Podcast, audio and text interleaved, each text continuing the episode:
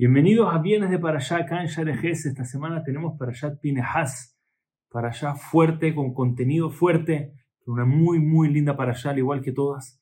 Y nos vamos a enfocar en un punto específico nuevamente, se censa el pueblo judío. Y tenemos la tribu más grande, la tribu de Yehudá con, con 76.500 personas. Y la segunda tribu más grande con 64.400 personas. Y esa es la tribu de Dan. La segunda tribu es la tribu más grande de todas la tribu de Dan. Y dice el Hafetz Haim, ¿cómo la tribu de Dan pasó a ser una tribu tan grande? La realidad es que las estadísticas no eran que debió haber sido una tribu tan grande. ¿Cómo ellos llegaron a ser la más grande de todas? hay que tratar de pensar por un momento. Dan. Dan tenía un solo hijo. Traten de imaginarse en el momento en el que se acerca Dan con Jacob vino en el lecho de muerte de su padre y se le acerca a Jacob a pedir una braja por él, por su familia y por su descendencia. Papá, solamente un hijo tengo, le dice. Tratemos de imaginar la conversación. Hushima, además de eso, es un niño que tiene una dificultad escuchando. Cuando llegue el momento, Shidduch, talentos, trabajo, tantas preocupaciones, ¿cómo va a lograr sacar toda una tribu de Israel de una sola persona, de un solo hijo?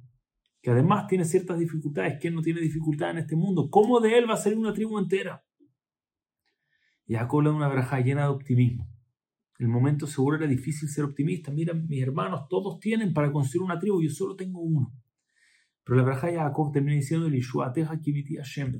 porque tu salvación esperamos a Hashem. Siempre esperamos que tú seas el que nos salva, a pesar de que de repente nos sentimos un poco pesimistas, pareciera hacia adelante que no se ve tan claro y tan fácil el camino.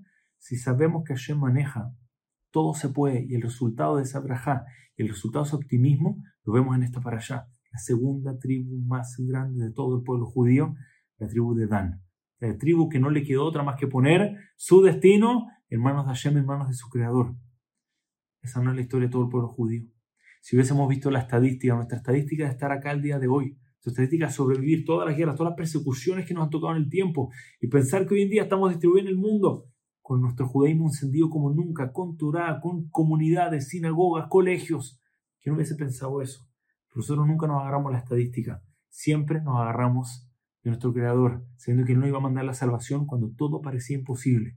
Mantengamos optimismo siempre. Incluso cuando el camino se ve difícil, Hashem, en ti depositamos nuestra confianza. Y que siempre lleguen nuestras salvaciones, desde Hashem, y solamente tengamos alegría. Shabbat, Shalom, Mobrach.